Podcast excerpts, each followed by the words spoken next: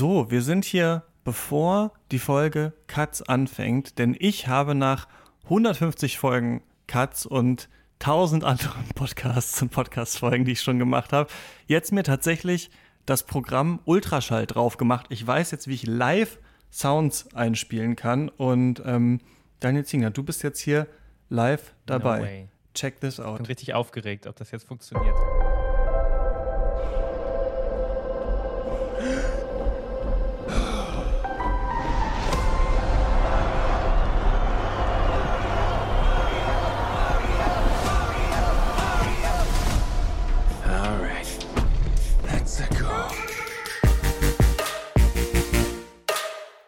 Eared Cuts, den kritischen Filmpodcast heute mit Daniel Ziegner. Hallo, ah, ich hab's verstanden. It's me. Daniel und wir sprechen über Super Mario Bros. Ich bin Christian Eichler. Hi.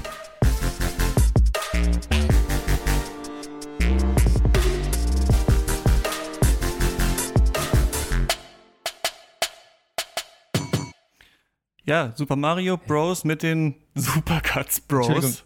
Toll. The Super Mario Bros. Movie, bitte. Ja, tatsächlich. Super Eigentlich Mario heißt Bros. er so, ne? Aber ähm, mir ist das dann zu lang, glaube ich. Also ich kann die Folge doch nicht The Super Mario Bros. Movie nennen. ich weiß auch nicht. Das, das ist doch irgendwie Quatsch. Aber es stimmt. Also wenn etwas den Film beschreibt, dann das. Ja, The Super Mario Bros. Movie. Was war dein erstes Mario-Spiel? Mein, dass ich gespielt habe, wahrscheinlich das auf dem Super Nintendo. Mhm. Ähm, wahrscheinlich aber in einem Emulator, to be honest. Okay. Als so erstes, weil du PC-Kind bist, ne? Genau, ich bin PC-Kind und ähm, Emulatoren waren damals auf jeden Fall schon ein Ding. Äh, Gerade äh, äh ZSNES ist so ein äh, mhm. Kürzel, das mir im Ja, und SNES 9X oder so hieß der andere, glaube ich, ne? Ja. Oh, das waren die, die guten Zeiten. Ähm, und dann später halt ein äh, Super Nintendo äh, irgendwann mal gekauft bei Ebay mhm. und ähm, hin und wieder schließe ich den auch an und über den TV-Kabelanschluss an, an meinem, den mein äh, Samsung Smart TV zum Glück noch hat. Und dann, ähm, ja, wird das OG-Spiel gespielt. Ja. OG ja eigentlich tatsächlich Super Mario Bros. oder vielleicht vorher noch Donkey Kong ja, und so weiter. Ne? Das hat ja eine längere äh, Historie noch bei Nintendo, aber bei mir war es auch, ich glaube, ich glaube Super Mario Land 2 The Six Golden Coins oder so war da, glaube ich, der Untertitel auf dem Game, Game Boy. Boy? Mhm. Ja, ja. Und äh, dann, glaube ich, erst Super Mario Land 1, was ja so ganz seltsam auch ist, dieses äh, dieses Gameboy-Spiel, wo man dann noch in, bei den Pyramiden und so irgendwie unterwegs oh, ist. Oh ja, das Bild habe ich vor Augen. Und, äh, und gegen komische Insekten kämpft und sowas und in einem U-Boot und so. Also irgendwie ganz, ganz anders noch. Aber das war halt noch die Zeit, wo noch nicht so ganz definiert war, was ist ein Mario-Spiel eigentlich? Wie sieht ein Mario-Spiel eigentlich aus? Ne? Wie wird es dann in 16-Bit weitergedacht? Wie wird es dann in 3D umgesetzt und so weiter? Das ist natürlich eine ganz äh, andere Zeit damals gewesen. Eine Erinnerung, die ich noch habe, ist, dass ich mit Gehirnerschütterung Super Mario World gespielt habe. Und zwar habe ich den Super Nintendo bekommen äh, zu Weihnachten und dann sind wir Schlittschuh gefahren und dann bin ich als Kind hingeknallt und saß dann noch zu Hause und habe das nicht mehr so richtig erkannt. Ich weiß noch, welches Level das war. In der ersten in der zweiten Welt, glaube ich, da irgendwo, wo man auf diesen fliegenden Plattformen irgendwie so rum, rumspringt. Und dann habe ich irgendwie zu meiner Mutter gesagt, ich kann das kaum mehr erkennen. Da sind wir ins Krankenhaus und war, ja, der Junge hat eine Gehirnerschütterung.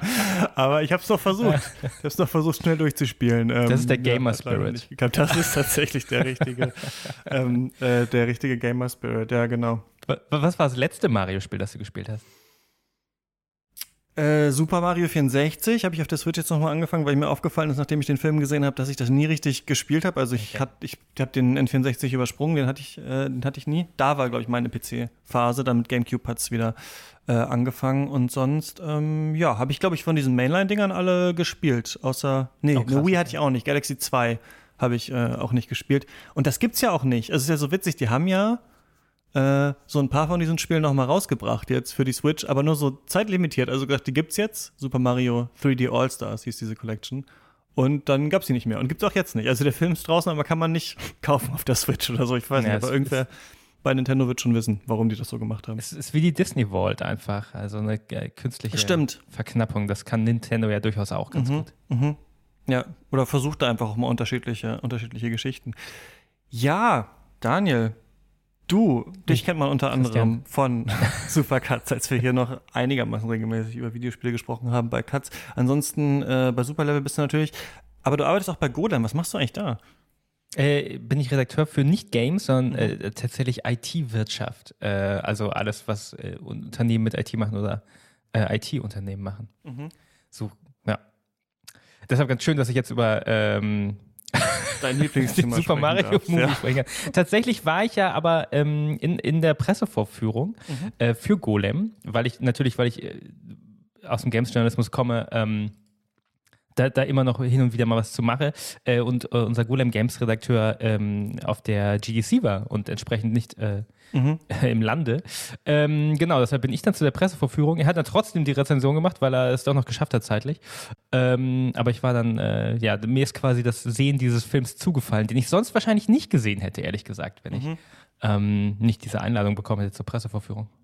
Ja, ich dachte, lass uns doch da hier dann mal äh, drüber reden. Da müssen wir vielleicht irgendwann auch mal dieses Kapitel schließen mit den Videospielverfilmungen. Aber es ist ja schon so, dass die aus so einer Art Dornröschenschlaf gerade erwachen oder vielleicht einfach die großen Firmen merken, wir haben einfach äh, Neudeutsch IPs bei uns liegen und da kann man ja eigentlich noch mehr mitmachen. Also gerade ähm, Warner, die ja jetzt HBO Max nochmal umbenannt haben, die haben ja gerade jetzt, ist jetzt kein Videospiel, aber es ist trotzdem irgendwie faszinierend, finde ich, in was für einer Zeit wir uns befinden, gerade angekündigt, dass sie Harry Potter nochmal als zehnjährige HBO-Serie rausbringen. Also nochmal die sieben Bücher, die wir schon mit Danny Radcliffe und Konsorten und sowas gesehen haben, jetzt nochmal als, ähm, ich glaube, dann sieben Staffeln Fernsehen oder so.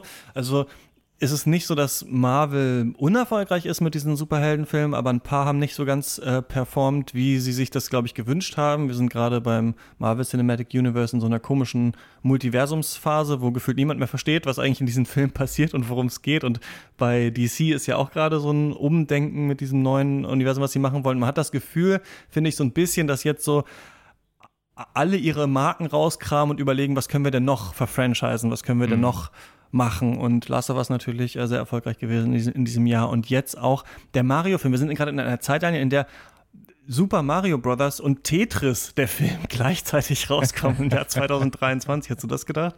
Ähm, Nein. Wobei mich der Tetris-Film nochmal auf andere Art äh, überrascht, weil mhm. Tetris ja, äh, wenn man an Videospielverfilmung denkt, äh, wahrscheinlich unverfilmbar ist. Ähm, außer du machst irgendwie so ein äh, wirklich abstraktes Arthouse-Ding draus. Äh, aber tatsächlich ist der Tetris-Film ja so eine äh, Pseudo-Biography ähm, der Markenrechte von Tetris tatsächlich. Mhm. Also ähm, vielleicht ist das auf der Metaebene auch ein ganz guter Kommentar zu dem, was du gerade beschrieben hast. Das war es alle, äh, dass eigentlich alle nur noch um die Welt Jet setten und versuchen, irgendwelche Marken zu sichern für ihr Medienimperium, ähm, weil das ist ja eigentlich das, worum es im Tetris-Film geht. Mhm. Äh, und der Mario-Film ist dann die andere Seite davon. Äh, Illumination hat sich irgendwie diesen äh, Deal gesichert, äh, das Studio von, von Minions, die selber ein Franchise haben, ähm, die jetzt für Nintendo halt diesen Film endlich gemacht haben. Und ähm, um ein Narrativ aufzugreifen, das ich in 18 verschiedenen Podcasts gehört habe, Nintendo helfen, ihr Mario Brothers Filmtrauma zu überwinden.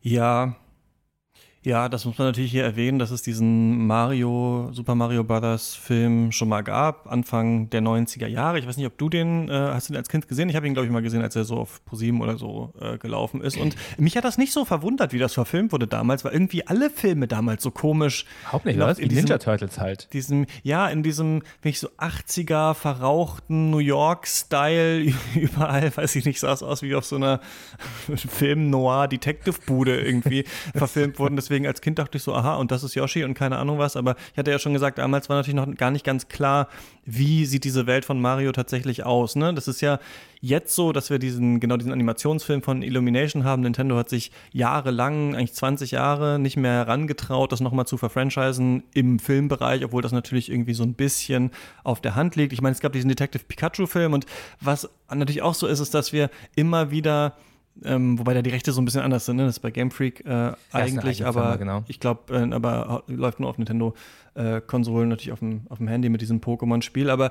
diese mh, hm, Geschichte, also die eine, die erzählt wird, hier die Renaissance von Nintendo. Nintendo traut sich jetzt endlich ans, ans große Filmfranchise. Ich muss auch sagen, man hat da ein bisschen das Gefühl, dass Leute ähm, weil sie so viel verbinden mit den Nintendo-Spielen, es denen so gönnen, obwohl es ein multinationaler Megakonzern ist, der jetzt versucht halt einfach das, diese Kuh einfach zu melken. Aber irgendwie bei Nintendo sind die Leute natürlich, weil die natürlich auch Kinderspiele machen, die natürlich auch viele von denen ähm, toll sind, die so generationenübergreifend funktionieren, hat man das Gefühl, hier haben viele gesagt, ach endlich kommt es dann mal. Und die andere Geschichte, die natürlich immer wieder erzählt wird, ist, dass jetzt endlich sind Videospielverfilmungen irgendwie in der Mitte der Gesellschaft angekommen. Es gibt so ein ganz seltsames, ja, Gamer- Trauma, das immer wieder bearbeitet äh, wird, ähm, dass äh, irgendwie diese Sch Geschichten aus diesen Spielen ihren endgültigen Wert dann bekommen, wenn es verfilmt wurde irgendwann mal. Ne? Also wenn dann im Kino Leute sehen können, ach ja, das waren ja die tollen Geschichten und sowas, äh, die wir hatten, was ja auch oft nicht klappt. Ne? Also ich würde sagen, so bei The Last of Us hat es ganz gut geklappt. Bei The Witcher hatte ich das Gefühl auch so ein bisschen, obwohl das ja auch eine Buchverfilmung ist, aber das hat ja das auch so ein ja, bisschen, genau. haben Leute geschaut, die die Spiele nicht ge ähm, gespielt haben, obwohl das ja auch nicht so gut angekommen ist. Aber ja, bei vielen anderen Sachen ähm, funktioniert das ein bisschen anders und ich finde, diese Geschichte erzählen wir uns natürlich ewig und deswegen, weiß ich nicht, muss man jetzt auch nicht wahrscheinlich über jede Videospielverfilmung nochmal einen Podcast machen, aber hier ist es eben interessant, weil eine der bekanntesten, größten Videospielfirmen der Welt jetzt sagt, okay, jetzt geht's los. Ihr kennt sie alle, Mario, ja. Luigi, Donkey Kong, Kirby, äh, Kid Icarus, Samus Aran, so, das können wir jahrelang melken und Leute sagen, Den Gedanken ah, hatte ich heute ja. tatsächlich, ja, dass das, äh, dass, dass das nächste MCU werden könnte, diesen, mhm. diesen Albtraumgedanke, mit dem bin ich heute schweißgebadet aufgewacht, weil ähm, wir sehen im Film ja diese, diese Portalwelt schon, also eigentlich ist es ja schon das Setup für ein Multiversum und ich könnte mir schon vorstellen, wenn es Mario Kart schon gibt in dem Film, wenn es Smash Brothers schon gibt in dem Film, irgendwann irgendwann kommt ähm, Samus durchs Portal mhm. ins Pilzkönigreich und äh, Zelda und Link und ähm, das sind dann die nächsten 20 Jahre Kino. Äh, Dominanz vielleicht. Mal schauen. Es ist jetzt schon der größte Film des Jahres mhm. und es gibt die Projections, dass äh, Super Mario Bros. Movie ähm, der größte Film des Jahres wird, der umsatzstärkste. Mhm.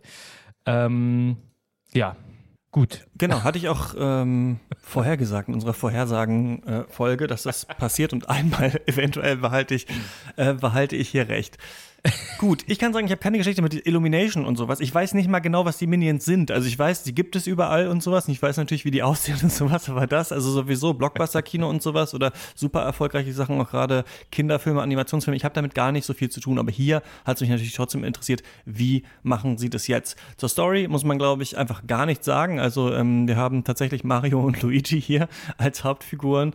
Ähm, Mario gesprochen von Chris Pratt und wir haben ähm, ja so eine sie haben es dann schon versucht in so eine Art Heldenreise, ein bisschen wie der Lego-Film auch. Es ist witzig, ich habe mir nochmal einen Trailer angeschaut und es war ja auch schon Chris Pratt. Also Chris Pratt scheinbar für diese Everyman-Figuren ganz gerne genommen, der ja sonst recht in Ungnade gefallen ist. Ich weiß gar nicht nochmal, was er sich geleistet, geleistet hatte. Hat er ein Anti-Trans-Statement gemacht? Irgendwie sowas muss ich gleich nochmal. Der ähm, ist äh, streng äh, religiös, meine mhm, ich. Sowas, ähm, ja. Mario und Luigi.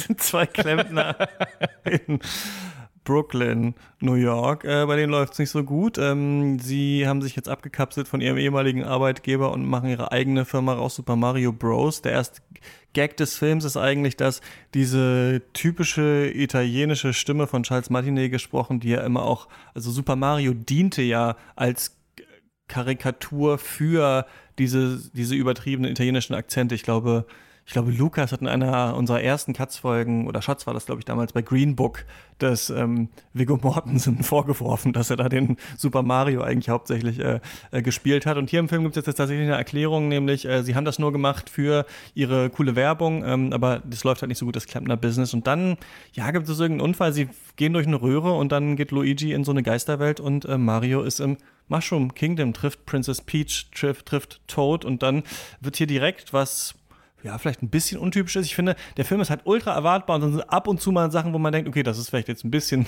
also so eine, um eine kleine Ecke äh, gedacht. Und zwar, dass äh, Donkey Kong ja auch auftaucht. Es gibt irgendwie das, ähm, was ist es, The Monkey Kingdom oder sowas, da äh, regiert sein Vater ja, und dann Dschungel Kingdom, glaube ich, oder so. Äh, genau, zusammentun äh, gegen Bowser, der Princess Peach entführen will. Bowser gespielt äh, von Jack Black, Princess Peach, Anya Taylor-Joy und so ist es dann so ist dieser Film. Und ich finde, man schaut es und es ist, und das fand ich eigentlich ein bisschen witzig eigentlich daran, fast als hätte ein Kind auch den Film geschrieben, oder? Also ich habe selber als Kind damals so Mario-Level mir aufgemalt und da ist der Schlüssel versteckt und dann müsste Mario da lang und so weiter mhm. und so fort. So hätte man sich als Kind vielleicht auch gedacht, ja klar, dann Donkey Kong wohnt nebenan, dann sind die da drüben, Luigi geht dahin, dann kommt am Ende Bowser mit seiner Armee und dann gibt's einen Ja, und zwischendurch müssen sie noch Mario Kart fahren, ne, was mhm, ja im genau. Spiel so gar nicht geht, also was ja, ja. irgendwie getrennte Spiele alles sind. Ähm, das, ja, total. Es ist, es, es gibt ja in der Mitte des Films diese Sequenz, die sehr klar ähm, eigentlich eine Mini-Smash Bros-Verfilmung ist, wo ähm, Mario und Donkey Kong kämpfen müssen in so einer schwebenden Arena, was halt das Setup von, äh, Stimmt, von Smash Bros. Ja, ist. Ja. Ähm, und das ist ja eh schon eigentlich so das Nintendo-Spiel, das dieses kindliche mit, mit Spielzeugspielen irgendwie so ist. So, äh, da gibt es ja auch die, die, große unsichtbare Hand, die irgendwie ähm, die, die Actionfiguren quasi da äh, in dem Spiel ähm, bewegt und ähm, dass das so in, im Mittelpunkt des Films irgendwie so ein, so ein Wendepunkt ja ist, ähm, auf dieser Heldenreise nochmal. Ähm, ja, das passt total. Das ist eine gute Beschreibung, ja. Es ist irgendwie, es ist halt irgendwie alles, alles einmal drin. Und da der Film irgendwie 90 Minuten lang ist, ähm, ist da sehr, sehr viel sehr kurz drin. Einmal. Mhm. Man hat mal kurz Mario Kart, man hat kurz eine, eine Blue Shell, man hat mal kurz die, die, äh, äh, ähm, äh, wie heißen sie? Die, die, diese kleinen braunen Gegner? Koopas. Nee, nicht mhm. Koopas sind die, Goombas. die Schildkröten. Ähm, Goombas, genau. Die sind kurz drin, machen nicht wirklich was, aber so, es ist alles mal kurz irgendwie, äh, irgendwie drin und dann durch 90 Minuten Regenbogenautobahn geschleudert und dann ist man halt auch wieder raus aus dem Film. Mhm. Wie fandst du das? Ich, ich, tue mir immer schwer, so Sachen scheiße zu finden, die ganz viele Leute super finden. Gerade weil ich jetzt im Kino war und da waren auch viele Kinder. Man konnte bei der Presseverführung ähm, äh, konnte man ähm, äh, Kinder und Jugendliche als Begleitung mitnehmen. Ähm, entsprechend waren da viele. Äh, und die haben es halt schon irgendwie, hatten Spaß damit, ne? Ähm, deshalb würde ich so eine Unterscheidung Kinder machen. Kinder setzen sich halt auch in so einen Pappkarton rein richtig, und, richtig, äh, richtig. und spielen Haus. Und deswegen würde ich jetzt aber nicht sagen, dass das jetzt besonders gute, gutes Spielzeugdesign jetzt an sich ist oder sowas, wenn ich jetzt Kinderspielzeug kritisieren nein, nein. müsste. Oder? Genau, und ich war auch Kinder verdienen eigentlich gute Filme. Also ich würde sagen, als Film als Film fand ich es schon auf der furchtbaren Seite. Die Story funktioniert irgendwie nicht. Es ist äh, ist so ein Kartenhaus, das äh, rein aus Referenzen gebaut ist zu Spielen, zu Filmen und in sich irgendwie größtenteils frei von Kreativität und Originalität ist. Ähm, aber als Content, als Content fand ich den gut. Also ich war unterhalten äh, auf die Art, wie ich unterhalten bin, wenn ich 90 Minuten YouTube gucke. Mhm. So und da ganz schnell ganz viele verschiedene Sachen mir einfach ähm, äh, ja kleine Sketche, irgendwie eine, irgendeine Szene aus einem Film dazwischen noch. Das ist so, ich gucke mir, guck mir ein Mario-Gameplay-Video äh, an, dann gucke ich mir irgendwie ein Best-of der Verfolgungsjagd-Szenen aus äh, Fury Road an und dann äh, gucke ich noch irgendwie, äh, weiß ich nicht, ein Video-Essay über äh, Father-Issues am Ende und dann habe ich ja im Endeffekt dieselbe Storyline wie der Mario-Film. Also als ich war jetzt nicht gelangweilt oder nicht unterhalten. Ich würde halt nur nicht sagen, dass es ein guter Film ist. Ja, das war schon irgendwie traurig, das zu sehen, fand ich. Also, als ich habe das geguckt und ich musste auch müde lächeln an manchen Stellen. Zum Beispiel fand ich irgendwie den Anfang witzig, die da so in Brooklyn zu sehen, tatsächlich als Klempner. Ne? Das ist ja im Spiel nie so richtig drin und hier muss ja natürlich jetzt so eine Origin-Story irgendwie erfunden werden. Wie kommen die eigentlich da rein? Und der Film ist wirklich so fast auch zusammenhangslos zusammengebaut, wie auch die Level in so einem Mario-Spiel meistens sind. Mhm. Man geht dann, in, dann ist man in der Höhlenwelt, dann ist man in der Luftwelt und keine Ahnung was. Das hat ja nicht eine richtige, ein richtiges Worldbuilding oder sowas. Und irgendwie ist glaube ich, das Belustigende an dem Film, dass sie dann aber versuchen, da einen Plot draus zu machen. Also zum Beispiel, was ich, glaube ich, sehr witzig fand, war, als Donkey Kong eingeführt wird und der halt ein Idiot ist. Also da musste ich irgendwie lachen, so, weil Donkey Kong und Mario ja jetzt keine richtige Beziehung zueinander haben. Also offensichtlich in den alten Spielen hat er seine Freundin entführt, in den neuen Spielen äh, kämpfen sie zusammen. Aber das sind ja keine richtigen Figuren, die irgendwas verbindet und dass er dann halt einfach reinkommt, sich so auf die Brust haut und halt irgendwie so ein Idiot ist, der Anerkennung von seinem Vater will. Da musste ich dann immer müde lachen, weil ich dachte, ja klar, irgendwie müssen sie das jetzt halt zusammenbinden. Und das ist dann halt so. Und Cranky Kong ist dann halt sein Vater, den ich mag. Und weiß ich nicht, äh, Toad ist halt der Einzige irgendwie, der mutig ist unter diesem Volk von Angsthasen.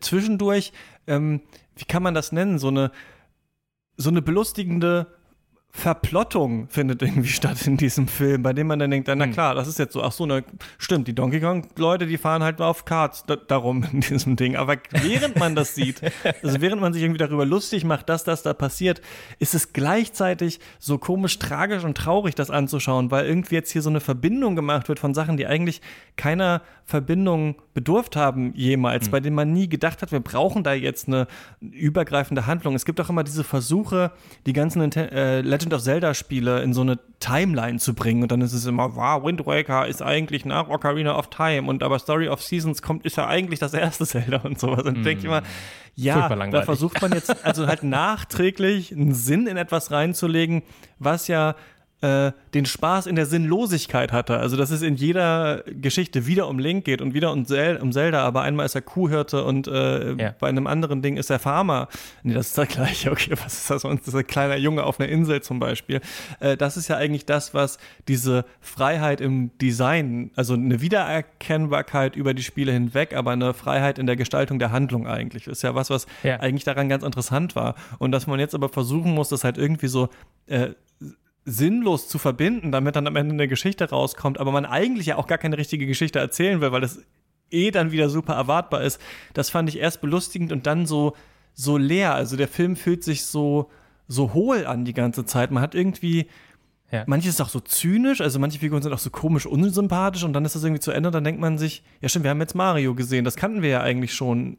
Ah, wir kannten es irgendwie nicht mit Chris Pratt, aber irgendwie hat es auch nichts Neues ergeben und das ist so ein ganz seltsames Gefühl, finde ich, was einen so beschleicht, während man sich das anschaut. Ja, wie so ein TikTok-Feed. Man schaut es sich so an und denkt sich, ah ja, ja, Blue Shell, stimmt. Ja. Das ist äh, extrem dieses, das, was man ja auch bei Marvel und, und, und bei Disney-Produktionen in den letzten Jahren äh, gesehen hat. Ähm, und ich würde sagen, noch extremer. Ist halt so ein, ähm, erinnerst du dich noch daran? Es ist so ein, ein eine einzige äh, ja, ein einziger Schwall aus Referenzen und Sachen, die man woanders her kennt. Und äh, mhm. manchmal ruft der Film da auch das richtig in den Vordergrund und macht so darauf aufmerksam.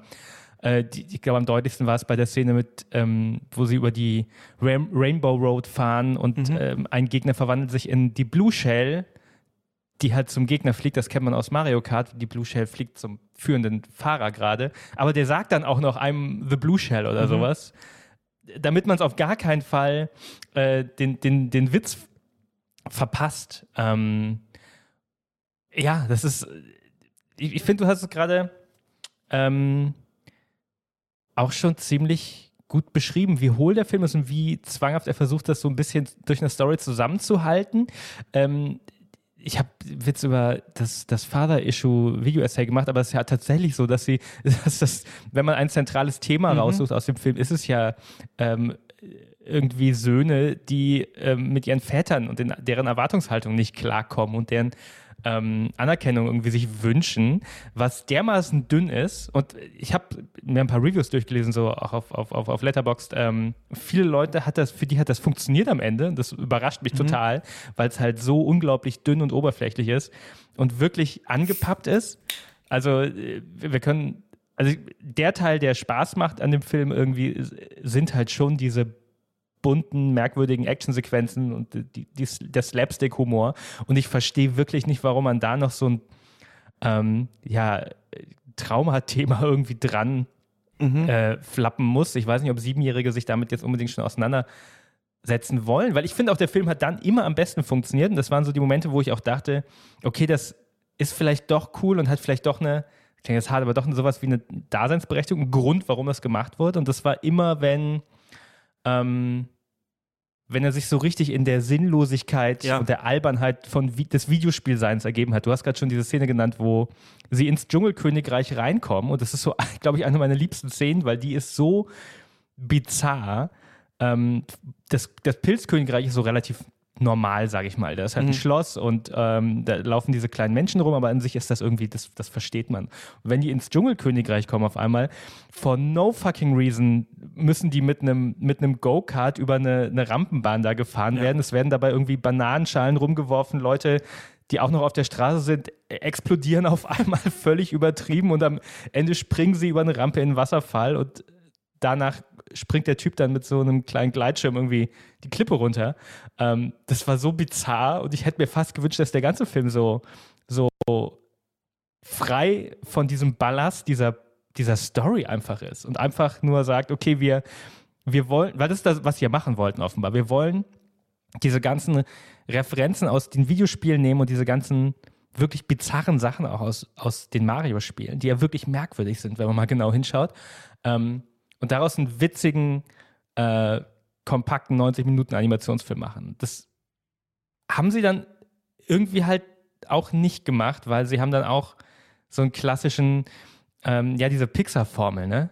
Ja. Äh, gemacht und dann auch so Sachen reingebracht, dass immer dieser, die, vielleicht dieser Glaube, dass man auch immer was für Erwachsene noch da haben muss, ne? Und dann hast du auf einmal so komische Figuren wie ähm, diesen, diesen äh, äh Superstern mit Todessehnsucht, der auf einmal mhm. die ganze Zeit nur vom Tod redet und der auch nicht nur einmal vorkommt, der so fünfmal im Film vorkommt. Ähm, was ich total irritierend fand vom Ton, das war wirklich so ein so so, so Schleudertrauma auf einmal. Wow, wo kam das jetzt her? Beim ersten Mal war es noch ganz nett, aber dann kommt er immer wieder und wünscht sich irgendwie hm. den Tod herbei. Und ich denke mir, sind, sind, die, sind die Leute, die diesen Film gemacht haben, okay, ja? Haben die sich schon ja, das ist äh, so weit runtergecrunched, dass ja. das so ihr, ihr Platzhaltercharakter im Film ist? Ja. Ähm, und, und das fand ich total merkwürdig. Das ist ja dieses Ding. Sie wollten irgendwie alles drin haben und zig Sachen gleichzeitig machen. Und sicher hat Nintendo auch ganz viel ähm, sehr strengen Input noch gegeben, was, was wie sein soll. Ähm, aber das Ergebnis ist halt irgendwie ein mittelgroßes Chaos einfach. Ja, das ist so interessant hier, finde ich, dass normalerweise, also Gameplay ist ein weit, gefasstes, weit gefasster Begriff, ne, mit dem man immer darüber reden will bei Videospielen, was macht man eigentlich in dem Spiel versus vielleicht wie sieht's aus oder was ist die Handlung, aber so ein bisschen wie wenn man bei Filmen über Form redet, was ist eigentlich Form, was ist eigentlich äh, formal sind manchmal die Grenzen auch nicht ganz klar. Ne? Also bei Form zum Beispiel würde man manchmal zum Beispiel Schauspiel mit reinnehmen, aber was ist dann genau Inhalt? Sind Dialoge, sind ja, hängen ja auch mit Schauspiel zusammen und so weiter. Was ist dann genau Inhalt, was ist Form? Ist so eine Debatte beim Film, aber meistens würde man, wenn man viele Filme sieht oder auch tolle Filme, neue Filme sehen will, sagen, so ein bisschen mehr Form willen, formelle Experimente sind irgendwie oft spannend, weil das meistens das ist, zum Beispiel auch bei Fernsehserien, wo viel über Inhalt, über Dialoge vermittelt wird, was so ein bisschen fehlt. Und wenn wir ähm, über Videospieladaptionen reden, dann geht es ja ganz oft um diese Frage, oder nicht oft, aber es ist eine Frage, die man sich einfach stellen kann, welches Gameplay wird dann tatsächlich hier adaptiert? Also was wird überhaupt adaptiert von dem Spiel, was wir sehen? Und normalerweise würde man ja sagen, bei so einem Spiel, ähm, Franchise eigentlich, wenn ja mehrere Spiele zusammen irgendwie adaptiert, äh, geht es normalerweise darum, wir sehen eine Geschichte und im Hintergrund sieht man dann halt irgendwelche Sachen, die man aus den Spielen kennt. Zum Beispiel bei The Last of Us in der Serie ist ja auch so, die gehen dann auch mal über so ein Brett, das sie von einem Dach aufs andere gelegt haben, um daran zu erinnern, das musste man ja im Spiel machen. Es gibt mal, ich weiß gar nicht, ob es die Crafting-Szene so richtig gibt in dem, in dem, äh, in dem Spiel, aber man boostet sich mal über irgendeine so Balustrade. Das ist etwas, was der Spieler, die Spielerin machen muss, deswegen ist es hier drin. Aber es geht nicht so viel meistens in diesen Videospielfilmen um das Gameplay, um das, was man macht und um die Regeln der Welt und wie die Regeln wie man selber mit den Regeln interagieren kann, was das Spiel macht. Ne? Bei dem Doom-Film zum Beispiel mit Wayne The Rock Johnson gibt es dann mal so eine Ego-Perspektiven-Szene, die uns daran erinnern soll. Das kommt ja eigentlich aus einem Spiel. Ich glaube, bei Halo, äh, bei dieser Halo-Serie, die auch recht gefloppt ist, glaube ich, gab es das dann auch mal, ne? so eine mhm. Ego-Master Chief-Perspektive, sodass man immer so ein bisschen sagt, hm, wir kommen schon irgendwo her, wie macht man das dann? Hier in diesem Film, muss ich aber sagen, ist es nicht nur so, dass es, ja, da gibt es halt einen Cooper und im Hintergrund tritt mal jemand auf den drauf und dann dengelt dieser, dieser Panzer hin und her, sondern es ist tatsächlich also die Regeln von diesen Mario-Spielen sind tatsächlich Plotpoints und irgendwie relevant. Also diese eine, diese eine äh, Schildkröte, die sich dann in den Blue Shell aus Mario Kart verwandelt, verändert ja dann die Handlung. Da gibt es ja dann eine große Explosion. Der Mario haut, nimmt so ein Item und ist dann einfach eine Katze und hat dann halt diese Katzenfähigkeiten aus Super Mario mhm. 3D World. Und deswegen ist der Film, und das finde ich ganz interessant, wenn man nicht wüsste, dass der auf dem Spiel basiert, also dass das alles Referenzen an Spiele sind, die wir halt kennen, dann eigentlich relativ kreativ und fast so formal wirr eigentlich. Also man würde eigentlich sagen, das ist ein Film, der total seltsame äh, Regeln für sein Universum erfindet, die nicht ähm, richtig erklärt werden. Und das passiert dann einfach. Zum Beispiel ganz am Ende kommt Peach halt frei, weil ihr toten Blumenstrauß gibt und da ist so eine blaue Feuerblume. Da kannte ich übrigens die Referenz nicht. Ich weiß nicht, aus welchem, welchem Spiel es diese blaue Blume zum Beispiel gibt, aber sie ja, weiß ich auch hat nicht. dann irgendwelche Superfähigkeiten und schafft es dann.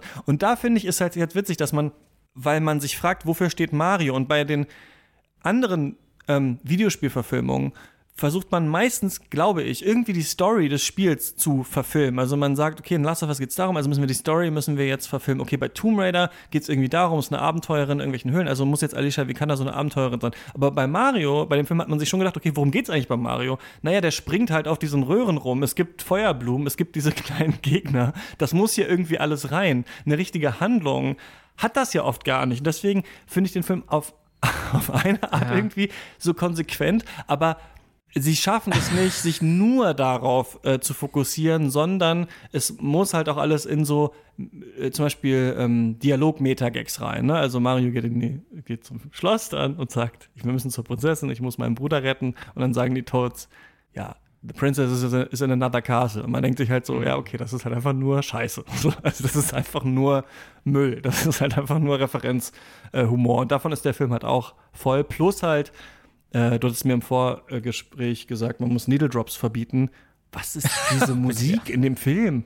Ich, hab, ich dachte wirklich, was ist denn jetzt los? Jetzt kommt wirklich nochmal Take on Me und weiß ich nicht ja. was. Da dachte also, ich, Miyamoto, ich dachte, du bist cool. Ich dachte immer, du bist cool. Aber das kann jetzt nicht sein. Also, das ist wirklich, auch, auch das wieder, ne? Ja. Welcher Siebenjährige feiert jetzt irgendwie so einen 80er-Song ab? Nee, ist halt für die Eltern. Das ist so offensichtlich für die Eltern, genauso wie der Beastie Boys-Song äh, am, am Anfang. Also äh, da, da, merkt man auch wieder irgendwie, dass das so ein. Aber zu Take Versuch, on Me und zu äh, Bonnie Tyler hat doch, haben doch meine Eltern.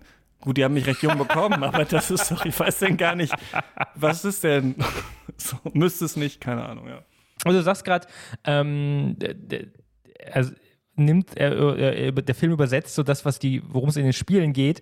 Ähm, und da würde ich sagen, wenn das die Intention war dahinter, dass man literally Power-Ups, äh, sie nennen das ja sogar so, in die Spielwelt, in die Handlung irgendwie einbindet, ähm, wenn man das als den Kern der Spiele ansieht, dann finde ich, hat man vielleicht aber auch Videospiele falsch verstanden, mhm. ähm, weil das, worum es geht, ähm, irgendwie in, in, kann man jetzt wieder diskutieren, ne, worum, worum geht es. Ähm, ich würde mal argumentieren, in Videospielen geht es um das, was man irgendwie, was man was man fühlt, wenn man Dinge macht.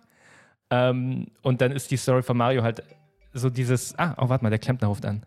Ah. Mach, Tatsächlich, Daniel hat gerade einen Kühlschrank ja. geliefert.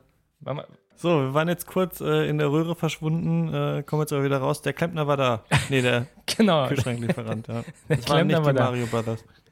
Oh, leider nicht. Ähm, aber das bringt mich natürlich direkt zu meinem Punkt zurück.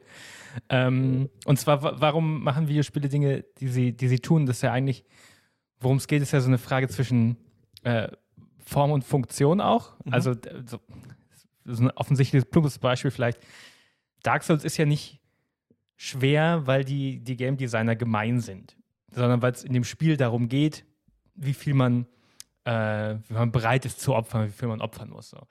Ähm, in Celeste klettert man nicht einen Berg hoch, weil ein Berg irgendwie ein äh, hübsches Bild für, für einen vertikalen Plattformer ist, sondern auch, weil der Berg eine Metapher ist für die Protagonistin, die halt was überwindet. So.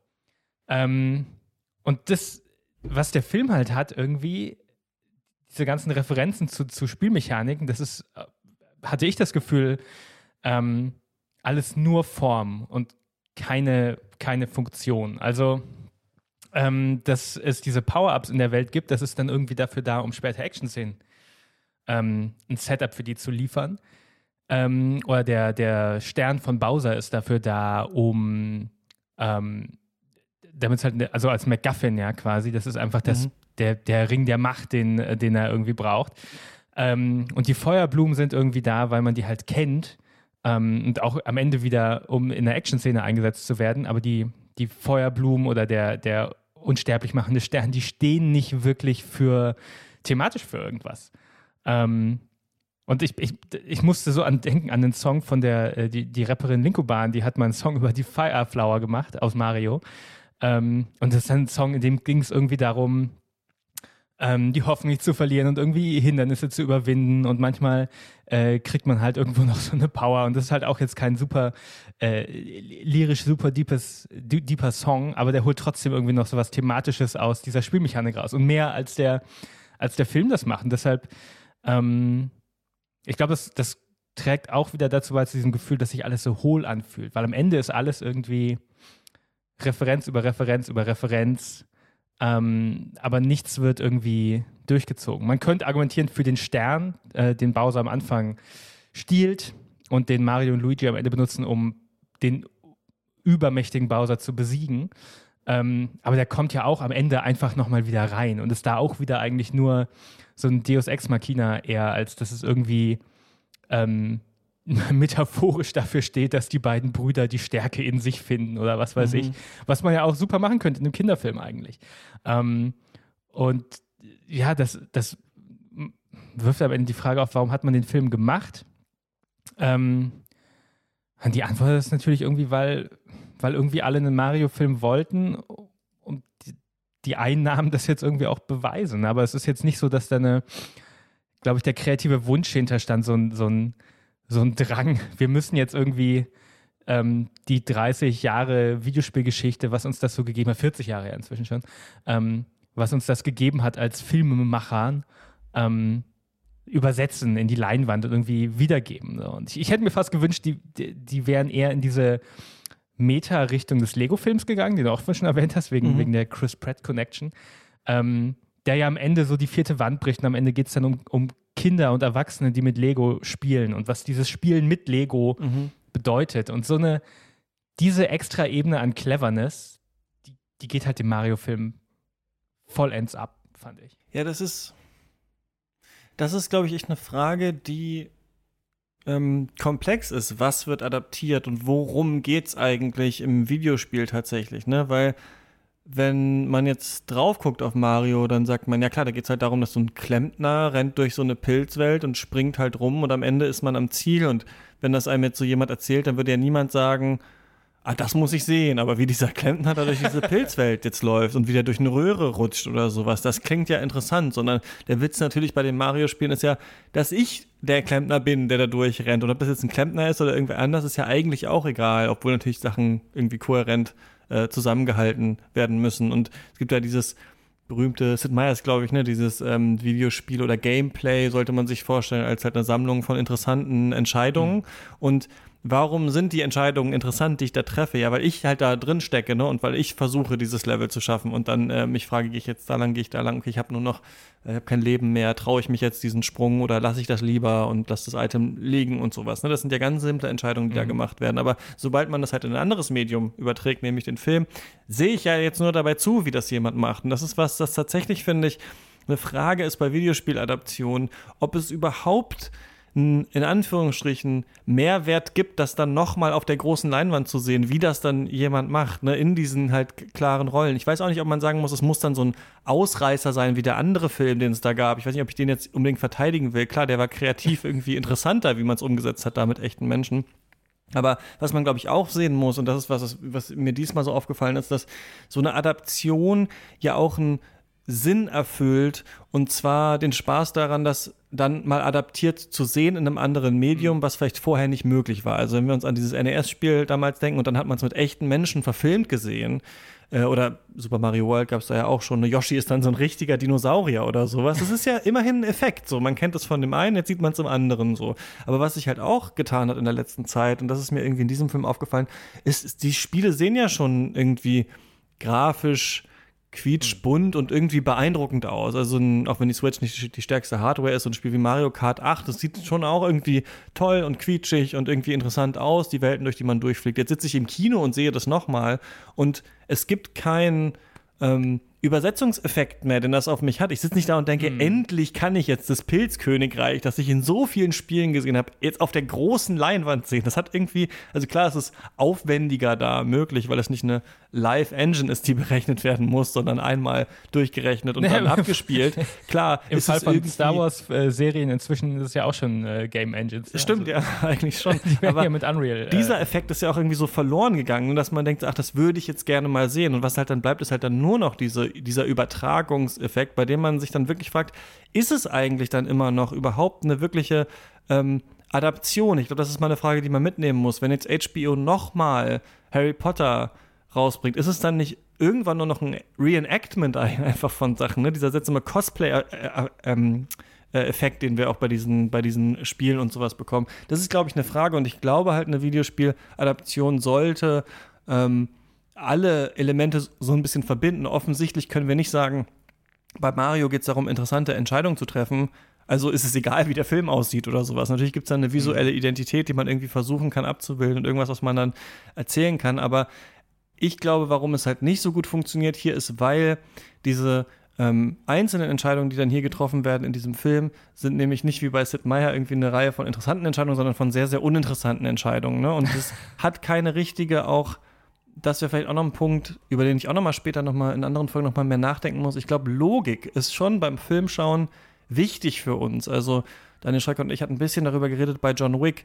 So offensichtlich kriegt er die ganze Zeit aufs Maul. Offensichtlich ist das kein richtiger Mensch, der das überleben kann. Aber alles mhm. kann da auch nicht passieren in der Action-Szene. Es gibt irgendwie eine bestimmte, bestimmte Regeln der Welt und die müssen irgendwie ähm, Regeln, eingesetzt ja. werden. Wie auch in einem Spiel. Und ich glaube, beim, beim Mario-Film ist halt nur, der Effekt ist oft, in der einen Welt gibt es die Regel, jetzt packen wir die in die andere Welt, in diesen Film und es entsteht was, weil ich die Regel kenne aus der einen Welt und in der anderen sehe. Also zum Beispiel, als ich im Film gesehen habe, dass Luigi jetzt lernt, so wie ich auch damals mit meinen fünf, sechs Jahren gelernt habe, dass wenn man aus so einem Skelett-Cooper springt, dass der dann zwar auseinanderbricht, sich aber wieder aufstellt. So, das ist natürlich irgendwie witzig, es jetzt nochmal zu sehen, aber es ergibt sich nicht so richtig aus so einer Filmlogik. Es ist selten mhm. so, dass ein Callback im Film tatsächlich eine ähm, Logik irgendwie adressiert, die Spaß macht und sowas, sondern hier hat man einfach das Gefühl, die Sachen hängen einfach, werden einfach unzusammenhängend hier reingeschmissen. Und das ist für eine Zeit lang irgendwie ja. belustigend, aber das macht dieses, dieses seltsame leere Gefühl aus. Also ich glaube, im Lego-Film gibt es auch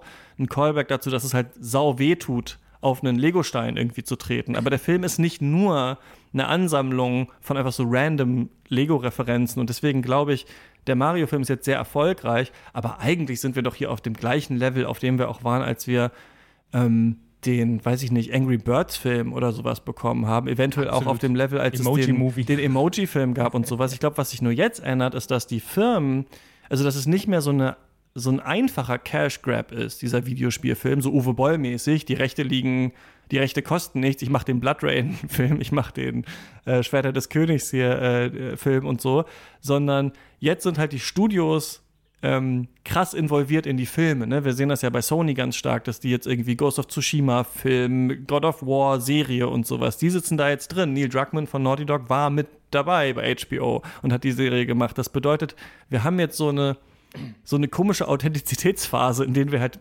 ist nicht mehr ist Uwe Boll hat das Spiel gar nicht gespielt und macht jetzt den Film oder sowas, ja, den Resident Evil äh, Filmleuten. Ähm, äh, Paul W.S. Anderson ist eigentlich scheißegal, was im Spiel passiert. Wir machen jetzt halt irgendwas da, daraus, sondern jetzt kriegen wir, glaube ich, so eine komische, äh, ja, so fast Bibeltext-Exegese-Filme die ganze Zeit, wo alles, was halt irgendwie da drin ist, gibt es auch mal irgendwo im Spiel. Aber es ist halt nicht sonderlich interessant, sich das anzuschauen, sondern man kann es eigentlich auslassen. Also, wenn ihr den Mario-Film nicht gesehen habt, ihr habt den äh, gesehen. Es gibt drei Überraschungen so ungefähr in diesem Film, bei denen man denkt, ach, interessant, okay, so ist das jetzt und sonst, ähm, ja, ist da nicht so viel.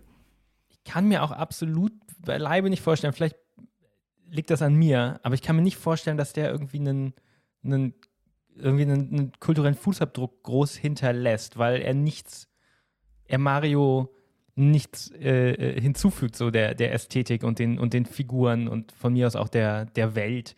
Ähm, mhm. Weil die besten Stellen, also das, das Spannende vielleicht im Vergleich zu Last of Us ist ja die Last of Us-Serie, ich habe sie nicht gesehen, aber ich habe einiges drüber gelesen und so wie ich es verstehe, ist, dass sie quasi da das Gameplay rauslassen und nur die Story machen. Der Mario-Film ist ja quasi, äh, oder der, der bessere Ansatz wäre vielleicht gewesen, wenn sie sich nur auf, auf die, äh, den, den Spaß und, und die Absurdität des Gameplays konzentriert mhm. hätten und die Story weggelassen haben. Gut, jetzt haben sie hier trotzdem eine Story drauf, drauf äh, ähm, gelegt. Das, aber diese Story ist, da sind wir uns, glaube ich, einig, ist der, der, der schwächste Teil des Films wahrscheinlich. Und ähm, das ist das Einzige, was der New to the Table irgendwie bringt. Also ich kann mir nicht vorstellen, dass jemand in einem Jahr noch sagt, boah, ich habe jetzt richtig Bock, den Mario-Film zu gucken. Statt, weiß ich nicht, einem beliebigen anderen Animationsfilm. Ähm, nee, es ist so ein Zwischending hier, ne, was sie haben. Also wir haben, genau, wir müssen es äh, mit Plot anfilmen, um es irgendwie zusammenzubinden und dann haben wir ja. Szenen, die frei drehen und die für einen Film vielleicht doch irgendwie, finde ich, manchmal so eine gewisse Ulkigkeit haben. So. Aber das Problem ist nun, ich kenne halt die ganzen Spiele und die ganzen, nicht alle Referenzen, aber sagen wir mal 90 Prozent oder so was davon. Und dadurch ist es dann trotzdem so eine irgendwie gehende Langeweile gleichzeitig, während man sich das, das so anschaut, ne? Weil alles so, ähm, ja, einfach manchmal ist es halt abge abgefeuert wird, so hintereinander weg, ja. Ja, und manchmal auch ohne jeglichen Kontext. Äh, und du hast gerade ein schönes Beispiel gesagt, worüber könnte ein Mario-Film sein? Und du hast gerade gesagt, als Kind hast du gelernt, wie die Regeln dieser Welt funktionieren. Und das wäre eigentlich eine, eine, eine, geschenkte Struktur für so einen Film. Die beiden Brüder kommen in eine Fantasy-Welt mit komplett eigenen Regeln, die nicht der von Brooklyn entsprechen und müssen das dann lernen und am Ende setzen sie das Gelernte ein, um Bowser zu besiegen. Aber so, so läuft es ja nicht, obwohl es eine Trainingsszene gibt. Es gibt diese Trainingsszene, ähm, die ich furchtbar fand. Ich glaube, die schlimmste Szene im Film tatsächlich, mhm. wo Mario äh, so einen, einen 2D-Level halt durchlaufen muss, um sich der Prinzessin würdig zu erweisen. Wo sogar das, das Setup ist, du kannst hier sterben ähm, und wirst dann wiedergeboren. Der Film sagt Aber das ist auch so relativ Regel. oft Sterben und Tod und so. Das ist ja irgendwann mal so eine. Also früher durfte das ja nie gesagt werden. In, in Donkey Kong schießt einen Typen ins Gesicht mit einer Rakete. Ja. Dieser Cooper ist tot. Ja. also, ähm, aber, aber diese Regel, dass Mario da einfach quasi wiederkommt, die gibt es später ja nicht. Später gibt es ja irgendwie doch. Später drohen die alle in Lava vernichtet zu werden, ja. Also der Film hält sich da nicht an seine eigenen Regeln. Und auch am Ende ähm, besiegen sie Bowser zwar mit den Supersternen, aber die Regeln dieses Supersterns spielen den ganzen Film überhaupt keine Rolle, außer dass gesagt wird, der macht unsterblich. Es ist nicht so, dass Mario und Luigi das lernen. Eigentlich, correct me if I'm wrong, aber soweit ich mich erinnere, wissen die nicht mal, als sie den Stern am Ende nehmen, mhm. was der macht, was der für einen Effekt hat, dass sie damit Bowser besiegen werden. Ähm, das ist so, also direkt so eine offensichtliche Idee, worüber man so einen Mario-Film machen könnte. Auch eine, ist eine, eine Lektion für Kinder, so, so eine Disney-Moral, so ähm, lerne dich mit neuen Umgebungen vertraut zu machen, was weiß ich. Ähm, und woran ich auch denken musste, bei diesem, dieser Story ist ja der Versuch, dann doch diesen Film auf eine Art, würde ich sagen, zu rechtfertigen, kreativ zu rechtfertigen, warum gibt es den? Was Neues hinzuzufügen. Einerseits ist das natürlich ein Recycling, weil diese, diese Daddy-Story gefühlt hat jeder zweite Animationsfilm ähm, als Plot. Ich weiß nicht, das ist, glaube ich, so ein Self-Insert von äh, nach wie vor irgendwie männlich dominierten Animationsstudios vielleicht. Ähm, aber woran ich die ganze Zeit denken muss, ist dieses, dieses äh, Miyamoto-Zitat, ähm, dass er, das ist glaube ich auch schon Jahre alt, warum es kein neues F-Zero gibt. Warum, warum die mhm. kein neues F-Zero entwickeln, das ist dieses Science-Fiction-Rennspiel. Und er, er, sagt dann irgendwie, er, er wüsste gar nicht, warum Leute ein neues F-Zero wollten, weil was, was soll man denn noch machen? Die haben doch irgendwie vier, fünf Spiele gemacht auf verschiedenen Plattformen mit verschiedenen Gameplay-Ideen drin was, was soll man denn damit noch machen? Er hat keine. Also, äh, ja. dieses Zitat Splatoon ist halt so. braucht es aber auf jeden Fall dreimal. aber, äh, ja, gut, ja. also man kann da auch bei Nintendo äh, Einschränkungen finden, aber gerade die Mario-Spiele sind, finde ich, eigentlich ein ganz gutes, mhm. gutes Beispiel. Die versuchen ja schon immer wilde Sachen. Also, Mario 64 ist das offensichtliche Beispiel. Das war der Versuch, damals rauszufinden, wie macht man einen Plattformer in 3D. Und Mario Odyssey, das letzte, war so, wie macht man ein Mario-Spiel in Open World. Es gab dieses ähm, 3D Land, das war, wie macht man ein Mario, bei dem man äh, ähm, das in einer isometrischen Perspektive mhm. ist. Es gab dieses Toads Adventure, das war, wie macht man ein Mario-Spiel, bei dem man nicht springen kann. Ähm, und, und eigentlich hat jedes, oder fast jedes Mario kann man so eine, so diese Frage stellen. Es gab ein Mario Kart ist, was ist, wenn die, wenn die alle Auto fahren? Dann gab es dieses Mario Kart Double Dash, was ist, wenn zwei Leute auf einem Kart sitzen? Das, sind, mhm. das klingt so albern, aber es gibt immer so, eine Frage im Kern. Ähm, was, was wäre, wenn? Und dieser Film hat eigentlich als einzige Frage, die ich finden kann, was wäre, wenn Mario ein Animationsfilm wäre? Und das ist ja.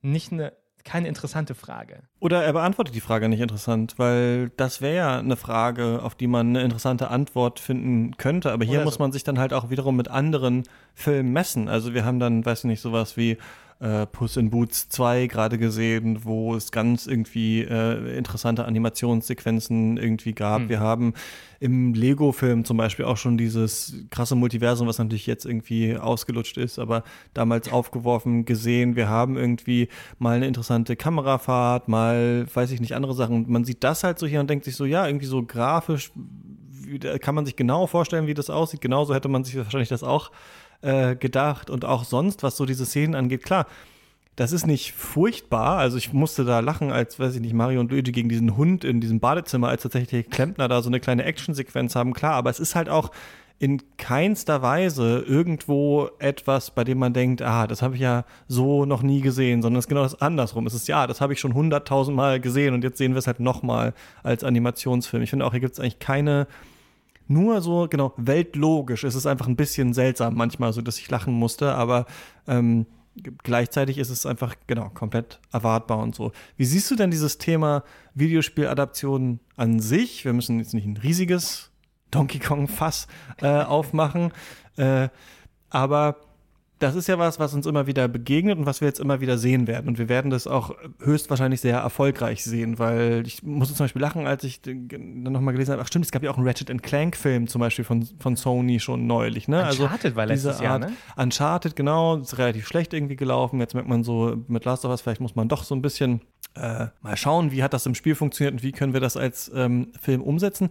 Ich habe nur so das Gefühl, dass diese Filme fast immer nur äh, verlieren können eigentlich, weil man hat eine Vorlage, die ähm, eine bestimmte Art von Fanbase sehr gut kennt, die auch bestimmt was für sich hat. Man hat aber in dieser Vorlage ja immer den interaktiven Teil und deswegen sind die Sachen ja auch viel unterhaltsamer, als sie dann meistens im Kino sind. Es ist viel unterhaltsamer, Tomb Raider zu spielen, als Alicia Vikander dabei zuzuschauen, wie sie Tomb Raider spielt. Es ist irgendwie unterhaltsamer, Mario Kart zu spielen, als denen da zuzuschauen, wie sie auf dieser Rainbow Road rumfahren. So, es ist auch irgendwie, finde ich, unterhaltsamer, Last of Us zu spielen in diesem Wechsel aus ähm, Handlung und äh, Gameplay, wenn man das so nennen will, als sich das unbedingt in dieser Serie anzuschauen. Also müssen ja diese Produktionen das dann immer irgendwie so ähm, besonders toll umsetzen. Die Welt muss irgendwie besonders toll dann aussehen oder so. Und ich finde irgendwie, eigentlich kann man nur fast verlieren. Was man eventuell machen könnte, ist halt zu sagen, wir erzählen wirklich was ganz anderes, wir erzählen wirklich eine Geschichte, die wir noch nicht hätten. Also wenn wir jetzt gesagt hätten, wir machen den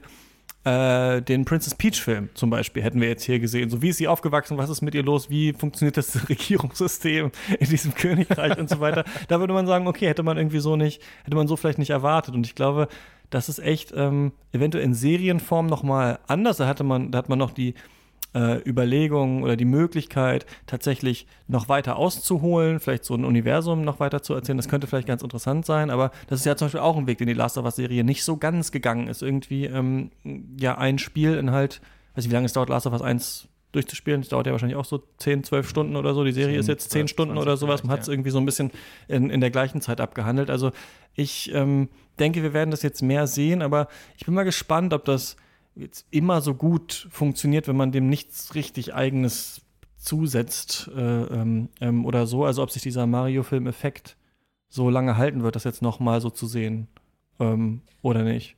Also ich habe, wie gesagt, Last of Us nicht gesehen, aber äh, für mich klingt das eigentlich nach einem ganz attraktiven Pitch, dass ich nur die Story habe, ohne das Gameplay dazwischen. Äh, das ist vielleicht meine Beziehung zu Naughty Dog spielen.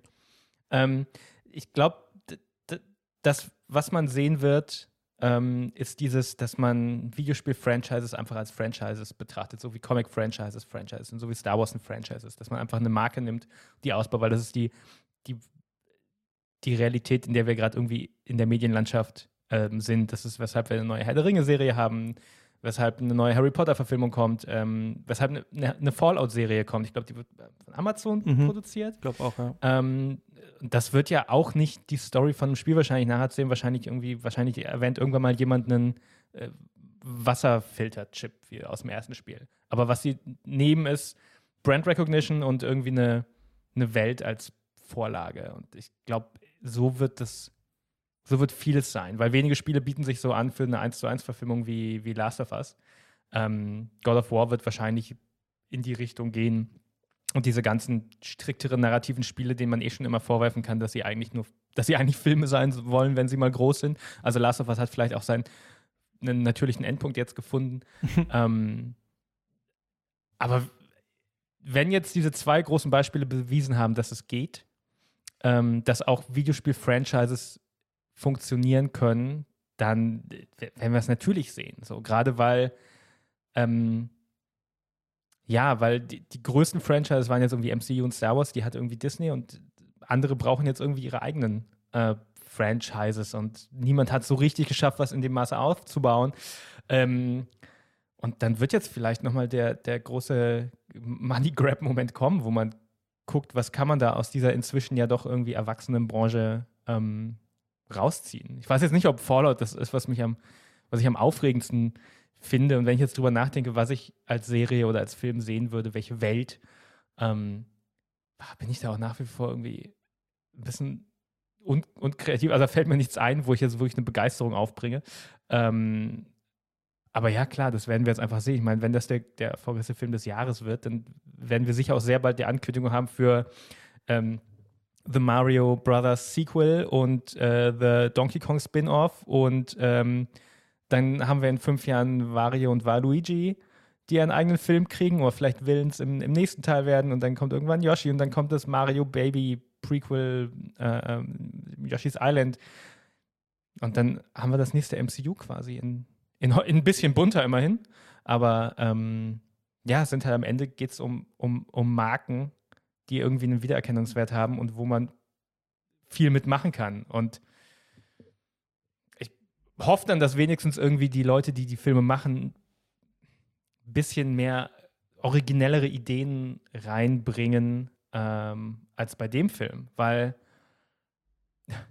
wenn man die Re Referenzen alle erkennt, dann ist er halt wirklich sogar die originellsten Stellen nicht sonderlich originell. So. Ich glaube, diese, diese Rainbow Road Verfolgungsjagd ist vielleicht die, die beste Action-Sequenz des Films, aber die ist irgendwie auch so ein bisschen äh, Speed Racer bei Wish bestellt. Mhm. Und die spektakulärste Shot ist irgendwie eins zu eins aus, äh, aus Fury Road. Und ja, das, da, da ist dann die Frage, okay, wäre nicht, wär nicht mehr drin, außer den Look von einem Videospiel zu nehmen und dann Filme zu referenzieren? Wenn die Möglichkeiten eigentlich sind, in dieser Welt, wer, wer können eine Verfolgungsjagd auf einem Regenbogen machen. Das ist ja eigentlich der, der kreative Freifahrtschein, äh, literally. Und dann fällt einem vielleicht doch nicht so richtig viel ein, das ist dann ein bisschen schade. Also ich, ich, ich versuche jetzt, also weil vermeidbar ist es nicht, das wird jetzt einfach passieren. So, die, die nächsten Sequels werden dieses Jahr noch angekündigt, würde ich drauf wetten. Ähm, deshalb kann man nur hoffen, dass die dann halt so viel wie möglich damit machen. Und ich glaube, für mich ist an dieser Stelle so ein bisschen diese Adaptionsfrage dann auch ähm, erstmal genug bearbeitet, weil die Filme eigentlich und auch die Serien für mich keine sonderlich interessanten Antworten bisher darauf gefunden haben, was das Spiel eigentlich wirklich ausmacht und wie es in ein anderes Medium zu übersetzen ist, ohne einfach zu sagen, ja, wir haben es jetzt nochmal abgefilmt, wir haben es jetzt nochmal neu animiert. Das ist jetzt halt, klar, da ist er doch, er springt doch über die Röhre drüber. Das kennst du doch, das ist Mario, it's a me Mario. ähm, deswegen denke ich einfach, diese Filme, äh, genau, die wir jetzt alle bekommen werden, die Serien, müssen sich einfach messen. Es gibt so einen ganz komischen Benefit of the Doubt, habe ich das Gefühl, dass man sagt, ja, irgendwie die Witcher-Serie, das ist irgendwie scheiße, aber es basiert ja auf dem Spiel und das mögen wir ja und immerhin wird es jetzt noch mal, können jetzt noch andere Leute sich das anschauen und so und deswegen wird das jetzt alles so durchgewunken und dann sage ich, nö, muss ich einfach mit den besten Fantasy-Serien messen. Das hier, Super Mario Bros., muss ich mit anderen Animationsfilmen messen und wenn wir das vergleichen, dann ist es, ja, kein sonderlich guter Film. Zu diesem Urteil sind viele gekommen, aber wir jetzt auch noch mal über diese Ecke. Muss man den gesehen haben? Was hast du? M müssen nicht, nee. Können kann man es. Also es tut wirklich auch nicht weh. Man muss gar nichts gesehen haben. äh, so ist es. Hast du noch irgendwas anderes ähm, zu empfehlen hier am Ende der Folge, bevor wir hier auf die Zielgerade einbiegen oder ein Projekt, was du gerade selber machst, was du noch pluggen willst? Ähm, Gibt es noch irgendwas? Ah, Projektplan ist, ist ein äh, bisschen, bisschen zu früh. Dann lade mich mal in zwei Monaten nochmal ein, dann habe ich vielleicht was. Ähm, ah, was, was, was. Ich, ich gucke ja keine Serien und keine Filme, deshalb ähm, fällt mir jetzt, glaube ich, gar nichts ein. So super unkreativ. Äh, ich, ich binge mich gerade langsam durch, durch die Scorsese-Filmografie, äh, den wir jetzt gar nicht erwähnt haben. Aber man muss sagen, mit jedem Jahr sind seine, sind seine Aussagen zur Zukunft des Kinos nach Marvel irgendwie äh, korrekter, dass alles ein Vergnügungspark Stimmt, das hatte ich dir auch nochmal vorher geschrieben, weil das ist natürlich auch viel bemüht, aber ich finde, dieser Film hier ist wirklich einer, der am stärksten wirklich wie ein Vergnügungspark ist. Also bei dem es ja wirklich nur noch um, also wirklich nur ist, als wäre man in diesem Nintendo Land, was es ja auch gibt. als würde man da durchlaufen ja. und sich denken, jetzt sind wir in der Welt, jetzt sind wir bei Donkey Kong und so weiter. Und ich finde wirklich, bei diesem Film fand ich es noch am stärksten. Also, so schlimm ich das MCU finde, da ist ja immerhin noch mal irgendwas von Handlung oder weiß ich nicht was. Ähm, aber stimmt, hier ist es tatsächlich wie, ein, wie so ein Vergnügungspark, ja. Danach habe ich jedenfalls, äh, ich, relativ kurz danach, habe ich endlich mal Silence gesehen. Ähm, das war ein ganz angenehmer Kontrast dann. Statt 90 Minuten mit, mit bunten Cartoon-Pilzen beworfen zu werden, ähm, zweieinhalb Stunden traurigen Christen beim Hadern mit der eigenen Religion zuzusehen. Mhm. Das äh, war ein ganz angenehmer Kontrast auf jeden Fall. Ja, beeindruckender Film. Gewinnt auch nochmal, wenn man ihn äh, sich nochmal anschaut. Aber ja, ist äh, so ein bisschen in Vergessenheit geraten auf jeden Fall. Aber gerade ist jetzt der, die Cannes-Filme sind raus und da gibt es ja dann ein Wiedersehen mit ihm. Mal schauen, wann Killers of the Flower Moon dann hier bei uns in den. Ähm, und an welche Referenzen es zu anderen Scorsese-Filmen ja. Scorsese Cinematic Universe. Genau, Killers of the Flower Moon, also das ist ja, sind, das sind da Feuerblumen gemeint oder so? Ich weiß gar nicht, worum es geht. äh, naja, keine Ahnung. Spielt äh, das im selben Universum wie Cap 4? Das werden wir alles dann rausfinden, Daniel. Vielen Dank, dass du mit mir über äh, den The Super Mario Brothers Movie gesprochen hast. Ja, gern. Wir anderen hören uns in der nächsten Folge wieder. Ich spreche mit äh, Clara Atlanta Grün über Infinity Pool von Brandon Cronenberg. Wir haben das sogar schon äh, aufgezeichnet. Also ähm, ich weiß schon, worum es da geht, aber ähm, ihr könnt das dann alles noch hören. Und jetzt muss ich hier, ich bin ja noch neu mit dieser Technologie, muss ich hier ähm, das Outro noch einspielen. Deswegen müssen wir uns nochmal verabschieden, Daniel. Vielen Dank nochmal, dass du im Podcast warst. Mach's gut. Gerne. Bis dann. Ciao. Wir hören uns äh, beim nächsten Mal. Ciao, ciao.